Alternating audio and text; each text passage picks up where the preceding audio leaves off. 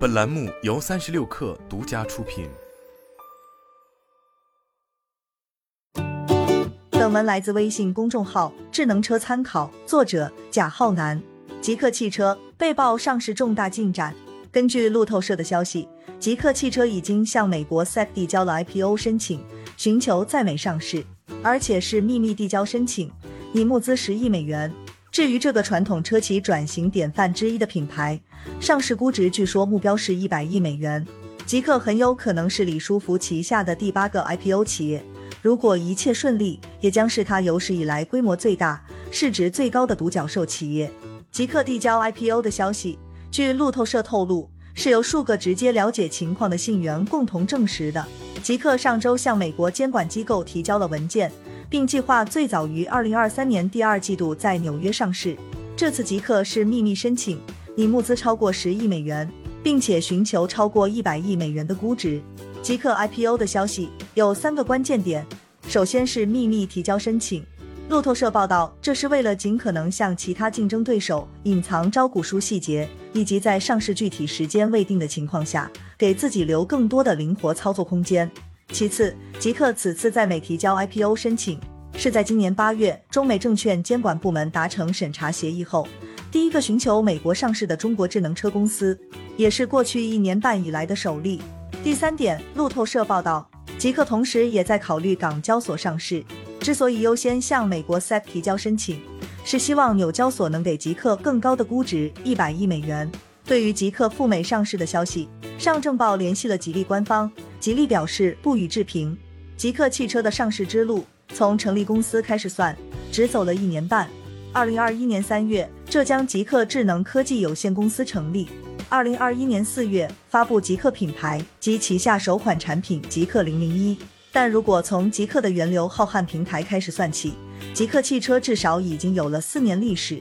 极客发展历史不长，但有几个重要的转折点。二零二零年。吉利集团下的新能源品牌几何，旗下四至五款车型合计月销不到一万，被普遍认为转型不理想，也没有一个能拿出来当做领先优势宣传的核心新能源技术。而正向研发的纯电平台 C 浩瀚架构补上了这个空白。二零二零年九月北京车展，C 浩瀚架构和极客零零一的概念版车型一同亮相，极客品牌和零零一车型就是 C 浩瀚平台的首秀。极客本身也是吉利汽车智能化、电动化的样板间和高端市场突破的主力。主要产品极客零零一主打年轻化的设计、优秀的机械素质和操控感受，以及同级宽敞的车内空间。二零二一年十月，极客零零一开始交付，车辆设计、做工、运动属性方面口碑上佳，热度一直火爆。目前，极客零零一累计销量超过七万，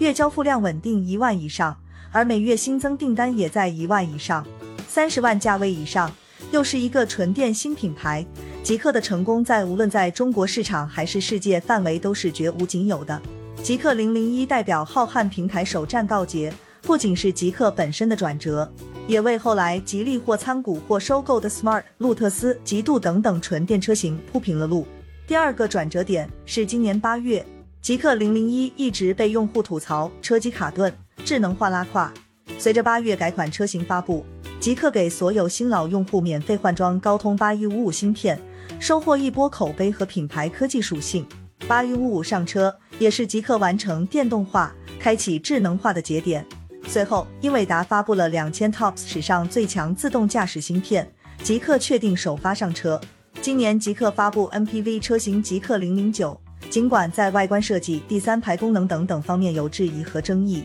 但热度依然很高，五十万价位，明年交付，而排队等车的用户已经超过一万单，车卖得好，极客汽车被视为传统车企转型的成功范例之一，这也成为极客在资本市场上格外积极的底气。极客目前经历了二轮融资，分别是去年八月和十月，投资方包括吉利汽车、宁德时代、哔哩哔哩、英特尔资本、红商集团和博裕投资，首轮融资约五亿元美元。吉利汽车此前披露，其委聘的独立专业估值师估算，截至二零二一年八月三十一日，极客的估值约合人民币五百八十二点八亿元。除了高估值和进军高端智能电动车市场的新故事，极客控股其实给吉利汽车带来了负担。吉利汽车财报称，集团二零二一年内盈利能力主要不利因素，正是极客控股处于发展初期，经营成本增加，以及确认以股权付款，同时导致其归属吉利汽车股权持有人溢利同比下滑百分之十二，